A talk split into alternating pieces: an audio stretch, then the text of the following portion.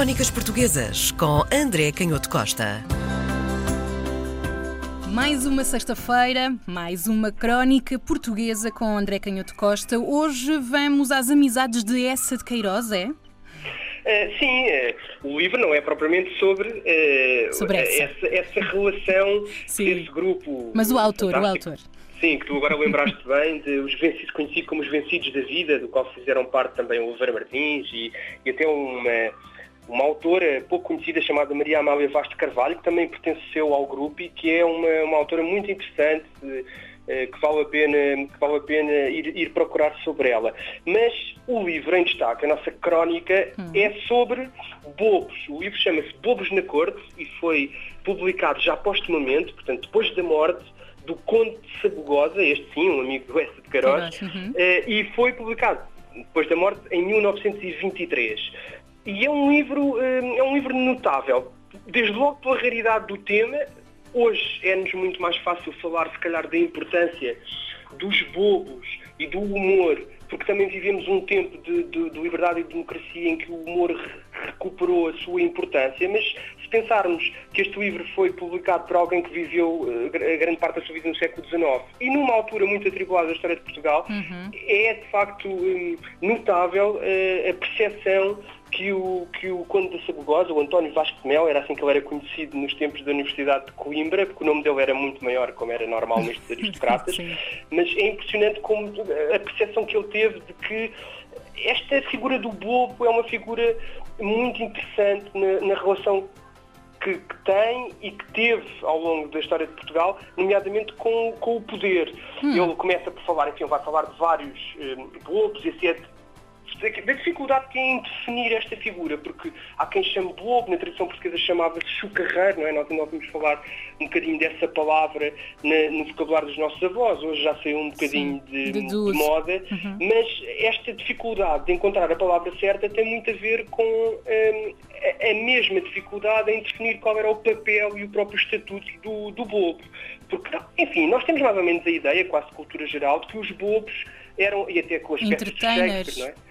Sim, que os bobos eram, eram entertainers, mas que ao mesmo tempo tinham um papel político mais importante do que, simples, do que o simples entretenimento, porque aos bobos era permitido dizer coisas e tornar públicas críticas que na boca de outras pessoas talvez adquirissem outra gravidade. E esta subtileza de se permitir, e às vezes até serem os próprios reis a incentivarem uma figura que tem essa liberdade crítica, mas que precisamente está muito bem identificada para não haver outro tipo de, de leituras eh, com consequências eh, mais, enfim, mais importantes para a estabilidade do- de- da monarquia, mas ao mesmo tempo não deixavam de querer que essas críticas fossem, eh, fossem feitas, fossem tornadas públicas. Quase Mas eram poder- feitas de uma forma, vá, não é manipulada, mas controlada.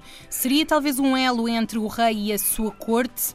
Aquela sensação de que seria permitido naquele núcleo mais fechado uma certa liberdade e, e não haveria uma penalização, mas ainda Precisamente. assim há um Sim. lápis azul ali. Sim, sim, sim. Eh, lanças bem a questão, porque, eh, de facto, re- reformulando, essas críticas eram permitidas, mas talvez elas fossem per- permitidas precisamente porque eram mais ou menos controladas num espaço fechado. Aliás, a história, uma das histórias mais importantes que o, que o Conde de Sabugosa vai aqui contar neste livro, e que tem a ver com a figura, que é uma figura eh, fascinante, a figura do rei Dom Sebastião, é fascinante porque ainda hoje a interpretação política em torno de Dom Sebastião é muito difícil de, de definir, não é? E de estabilizar, porque, eh, e o de Sabugosa também fala nisso, não é? Porque ele diz, bem, de facto o plano hoje é considerado doido, não é? Porque, obviamente, hoje, na época dele, estamos a falar de, de sim. finais do século XIX, princípios do século XX, e já no tempo deles consideravam o rei doido, e ele dizia, bem, só dizem isso, não porque tenham críticas fundamentadas sobre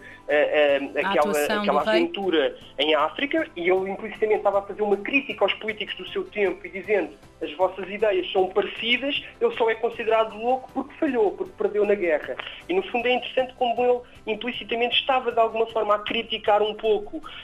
O que é de comum a esta geração de 70, estava a, a- a- criticar um pouco os delírios da política colonial, da monarquia no fim do século XIX, precisamente utilizando a figura de, de Dom Sebastião e dizendo, bem, se calhar se, tive, se não tivesse perdido a batalha, eh, estaria a ser consagrado, o que na perspectiva do Conde de Sabugosa também seria errado. Mas a questão do, do Bobo é muito interessante porque temos um exemplo de um bobo que terá uh, tido um papel importante na crítica do rei, um João Castilho. Ele começa por contar a história dizendo que um amigo dele, o Júlio de Castilho, que era um autor muito conhecido também na época, filho do famosíssimo Feliciano de Castilho, o célebre poeta, uh, consagrado de origem à, à, questão coimbrã, não é? Como sabemos, uhum daquela polémica com o Antero de Quental, que era da nova geração Sim. e considerava antiquada a poesia dele. E, portanto, este Júlio de Castilho, filho de um dos homens mais importantes de, da cultura ao longo do século XIX, perguntava muito escandalizado ao Conde da Sabugosa porque tinha lido num outro livro do Conde de Sabugosa que ele referia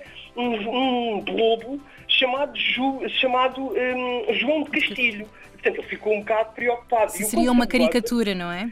Sim, é, é curioso como o, o, às vezes nós achamos que, que, que hoje em dia que, que, a crítica é fácil e que o ambiente de, de, das redes sociais é pouco recomendável, e é verdade, uhum. mas, mas isto não, não é de agora. E é curioso como o segundo Subgoza não tem qualquer tipo de problema em gozar abertamente com este amigo, que era uma figura respeitável. O, o Júlio, Júlio de Castilho, Castilho tinha obras muito interessantes sobre a Lisboa Antiga, e ele aproveita para, para ficar um bocado espantado pelo facto do amigo Permitir. ter considerado uma coisa quase impossível que houvesse um bobo com o apelido da sua família, não é? E ele até goza a dizer, bem, isto, o, os Castilhos terem ouvido que existia um bobo com o apelido de Castilho, quando até um alemão chamava, ou, eh, no fundo, a, esse autor, o Júlio de Castilho, Der Grosse, Castilho, não é? O grande Castilho era uma coisa impensável, não é? E portanto ele depois conta a história. Sim, mas havia um bobo de facto chamado João de Castilho. E quando o Dom Sebastião eh, sai de Évora e faz aquelas viagens que são mais ou menos conhecidas, que ia para o promontório de Sagres,